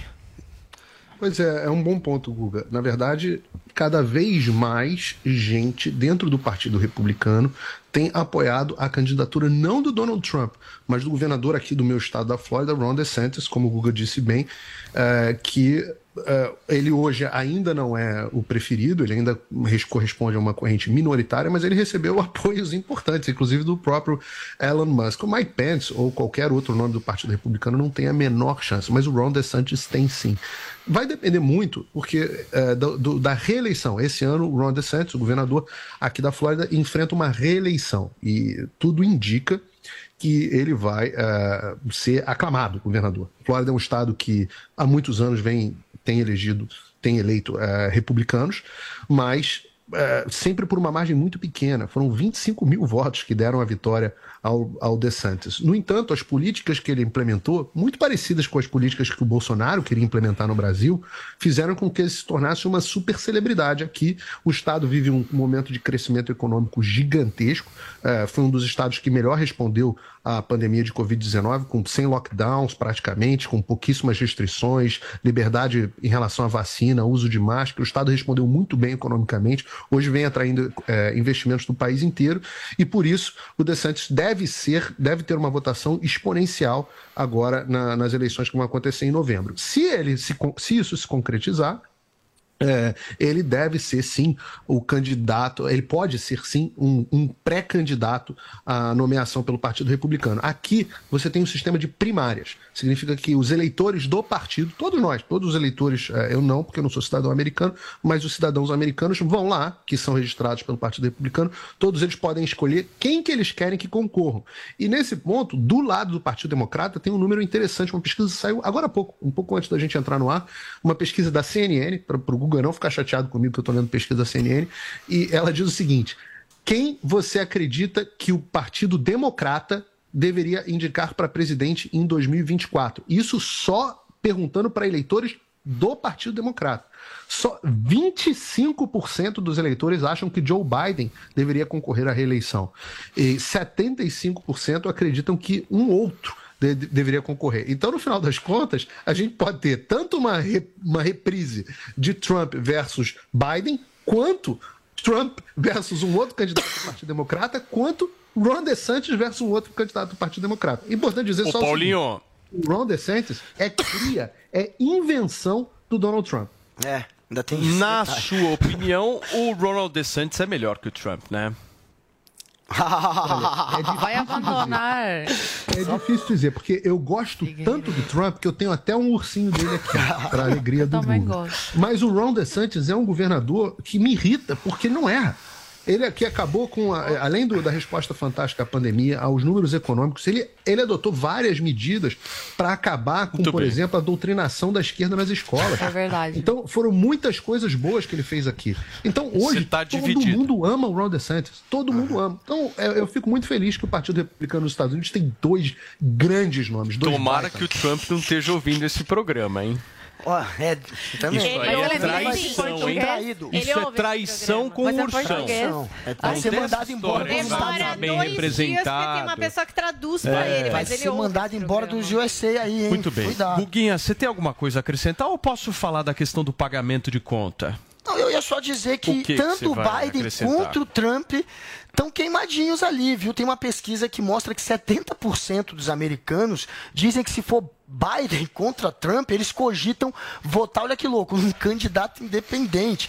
E o, como falou o, o- Paulo, realmente ele é o favorito, mas ele hoje tem menos da metade, segundo uma pesquisa do CN College divulgada no New York Times em julho, ele tem menos da metade dos eleitores republicanos. Ele teria 49% hoje dos eleitores republicanos com ele, 51% se dividem entre os outros nomes, são cinco nomes. O, Ted, o Ron DeSantis, claro, é o segundo colocado com 25%. E o, e o entre só eleitores republicanos isso. E o Trump teria 49%. Então há um risco, sim, é, de uma reviravolta lá Muito entre bem. os candidatos. Paulinha, nós vamos para o assunto da nossa hashtag. Não, o Zoe Martinez cedeu o seu espaço para Paulo Figueiredo. É, nesse, nesse assunto ele tem lugar de fala, né? Exatamente. Olha só, Paulinha, nós vamos pro assunto da nossa hashtag aqui, então. Quer dizer que o ator Caio Castro tá se incomodando com essa questão de dividir contas. É isso Eu mesmo? vou explicar direito. Mas vão ouvir primeiro eu participo. o que ele falou nesse podcast. É o podcast Sua Brother, que é apresentado pela Renatinha Diniz. Então, eles estavam lá conversando exatamente por uma questão aí do pagamento das contas e tal. Eu vou pôr a frase do Caio, depois vou contar outras coisinhas assim que ele acha desse assunto, para não ser injusta aqui. Então, Caio, esse negócio de pagar a conta do date, é legal ou não é? Conta. pediu a conta, não se mexeu, não perguntou, nunca. Como se eu tivesse esse papel. Você não é minha filha, caralho. Tá louco? Você não é minha filha, amor. Amor, mas peraí, calma. Ele também falou que ele não se importa nem um pouco de pagar. Ele adora, inclusive. Ele falou de jantar em é, restaurante Michelin de 3 mil reais. Me convida pra esse jantar, Caio. É, e ele não liga de pagar, Eu me entendeu? convida também, Mas ele falou que é uma questão da atitude. Tipo assim, se a pessoa nunca se oferece, o negócio dele é atitude, entendeu? Se a pessoa nunca se oferece, sempre tá lá fazendo, enfim, aquela cara, né, de árvore, não é comigo esse negócio da conta, é isso que irrita ele, porque parece que é uma obrigação dele, mas que ele, ele não liga de pagar, a pessoa faz uma saída discreta pra ir ao banheiro, ele paga sem problema, ele gosta de convidar, ele não tem problema com isso. O que pega pra ele a questão da obrigatoriedade. Ele falou que também não gosta de rachar a conta. Não é questão de rachar a conta. Uma vez um oferece, outra vez um oferece, dentro das suas possibilidades, e assim fica bom pra ele. Posso colocar uma pitada conservadora? Vai. Eu, como um grande conservador aqui neste programa, olha só, eu acho que a obrigatoriedade do homem pagar a conta se Tem que pagar a conta. Vocês me- Toda vez. Eu Toda vez esse, vai lá e esse papo de rachar pra Ô, mim Figueiredo, você tem paga a conta? sobrenome. Me Isso aí interessa essa chama-se resposta. pão duro. É pão duro. Pão duro. Vocês Homem que chamou a mulher pra... Vocês não ouviram, viu? Mas eu já tenho um jantar marcado na Flórida agora. Ah, Acabei é? de ser convidada. Vai pagar? Vai pagar, Vai pagar, conta, tem vai que pagar. pagar. Gente, Três estrelas. Eu acho broxante homem que não paga a conta. Porque eu, quando eu olho pro, pra figura do. pagar, pô. Eu olho pra figura do Coisa homem, eu vejo duro. aquela, aquela coisa de proteção, de protetor da família, da mulher. E por incrível que pareça, em Cuba, né? Socialismo e tudo mais, as pessoas elas são muito conservadoras nessa questão. Nunca vi. Um homem paga, é, de- tipo, dividindo a conta com a mulher, ou a mulher se oferecendo para pagar a conta. Meu pai é da roça lá de Cuba. E quando ele convidava minha mãe para sair, ele sempre fez questão de pagar, mesmo com o sapato é, é, gastado que ele usava e tudo. Minha mãe nunca pagou uma conta. Zui, então eu tenho esse exemplo em casa. Eu cresci com esse exemplo. esse então, para mim, um de- homem que não paga a conta, eu vejo como uma coisa de fraqueza. E aí eu não consigo estar com uma pessoa fraca. Sabe por que, Eu que eu acho atenção. que homem tem que pagar a conta? Porque eu coloco a questão do pagamento da conta de um restaurante ou de qualquer lugar na mesma proporção de você, por exemplo, quando você está com uma mulher e chega o seu carro, você vai lá, um homem, um gentleman, vai lá, abre a porta. Sim. Para mim é a mesma coisa, é igualzinho, dá na mesma. Por isso que eu acho que tem mais que pagar. um e quem não paga É uma pra mim gentileza. pão No duro. seu sentido, é uma Isso aí é pão duro, meu. É gente querendo fazer economia, gente que tá apertada. Não chama pra sair então, seu pão duro do Então, eu já deixei de sair com o cara por causa disso. Não, mas a questão é que. Teve um que dividiu a conta, Você deu tem 100 reais a pizza. Deu Você 100 tem reais, cara que dividiu divide conta, a viu, um Guga? centavo. Nunca mais. Pior que, olha, eu sou, o conservador. Engraçado. Surção, eu sou conservador, né, Surção? Engraçado, eu sou meio Paulinho. Olha Eu- olha, engra- eu também, como eu, eu- tenho essa imagem de querer, é, enfim, ser muito cavalheiro, abrir a porta, colocar, é, é, pegar e ele. puxar a, a cadeira e, claro, pagar a conta. Mas isso é uma imagem. Olha o. É uma imagem meio romântica Boa, que a gente rapaz. pode atrelar a um passado, de fato, porque aí vieram aquele papo, não, quando, como tem que ser direitos iguais, vamos também Isso é dividir é a conta. pergunta. Mas eu acho que isso é só um gesto de cavalheirismo, como falou o Paulo. Eu mas cavalheirismo não é uma coisa velha? gentileza, é, meu. cavalheirismo é uma coisa antiga, mas por que tem tradições antigas que a gente deve manter? É, Quais tradições São- antigas? Não, depois Essa é uma dessa, delas. meu Essa é uma delas. Tá vendo como Eu existe o progressista conservador? Nunca que esperei ouvir. E aí, Paulinho?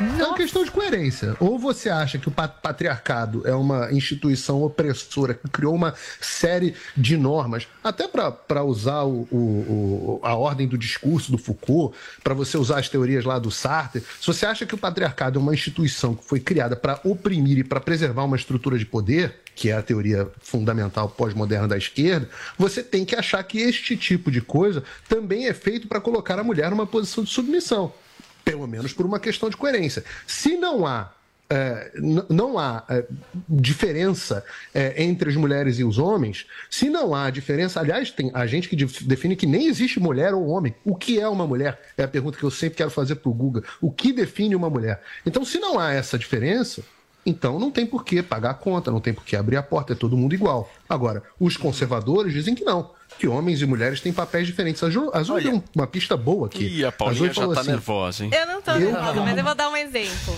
Eu, como mulher, quero ser protegida. Sinto aquela coisa da proteção do homem, dele dele dele estar sob controle e dizer assim: não, eu quero botar você aqui perto de mim, te proteger, que é o papel tradicional do homem. Agora, os conservadores acreditam que isso realmente é uma coisa que se acumula através da experiência da civilização ocidental. A esquerda não, acha que isso é uma construção opressora do patriarcado. Os dois não dá. Sim. Mas, Paulo, você Espera pode... só, só, só um minutinho. Paulinha, Eu por vou dar favor. um exemplo. Vamos imaginar que eu tô saindo com uma outra menina, com uma outra mulher. E nessa situação. Gostei. Exatamente. Bom, É, bom. Não, porque o que eu tô essa querendo dizer, é o que eu vou querer hein? dizer aqui é o que eu acho, É e até complicado. um pouco parecido com o que o Caio acha. A questão é a seguinte, as atitudes, né? A nuance de um, de um relacionamento que você tá querendo ali começar, por exemplo, né? Você tá saindo pela primeira vez com alguém, um homem, uma mulher. Gentileza. As gentilezas, elas vêm dos dois lados. É por isso que eu acho que ele falou, eu não gosto de sentir que essa é a minha obrigação. Por quê? Porque chega uma conta. Tudo bem, eu posso fazer uma cara de árvore, né? E fazer, ai, gente, né? Uh, vou no banheiro. Sim, eu não sou essa pessoa, por exemplo. Eu falaria, nossa, chegou a conta, vamos dividir. Aí, se a pessoa dizer, não, eu faço questão, te convidei. Ótimo, é uma gentileza, entendeu? Também, e a minha atitude isso. também, numa atitude de gentileza, de quem não tá querendo é, se apro- aproveitar daquele momento. Paga aí, entendeu? Ou não- eu não tô, eu tô vivendo uma relação com você, tô aqui te conhecendo. Essa conta, você quer pagar? Que ótimo, vamos pagar. De uma próxima, quem sabe eu pago. Pode ser que eu nunca pague, mas 30 a segundos. atitude de 10 segundos, reciprocidade, eu 10 acho que é segundos. isso que eu acho que o Caio Paulinha. valoriza, é o que eu valorizo Traz também. os tweets pra mim que eu tô estouradaço no tempo. Então favor. vamos, porque tem um tweet que eu não sei se é verdade, se é montagem. Temos o nosso departamento de chat digitais e memes que traz Guga e Zoe. Num primeiro momento, ele te convida para jantar, Zoe pensativa. Num segundo momento, o Guga diz: cada um paga o seu.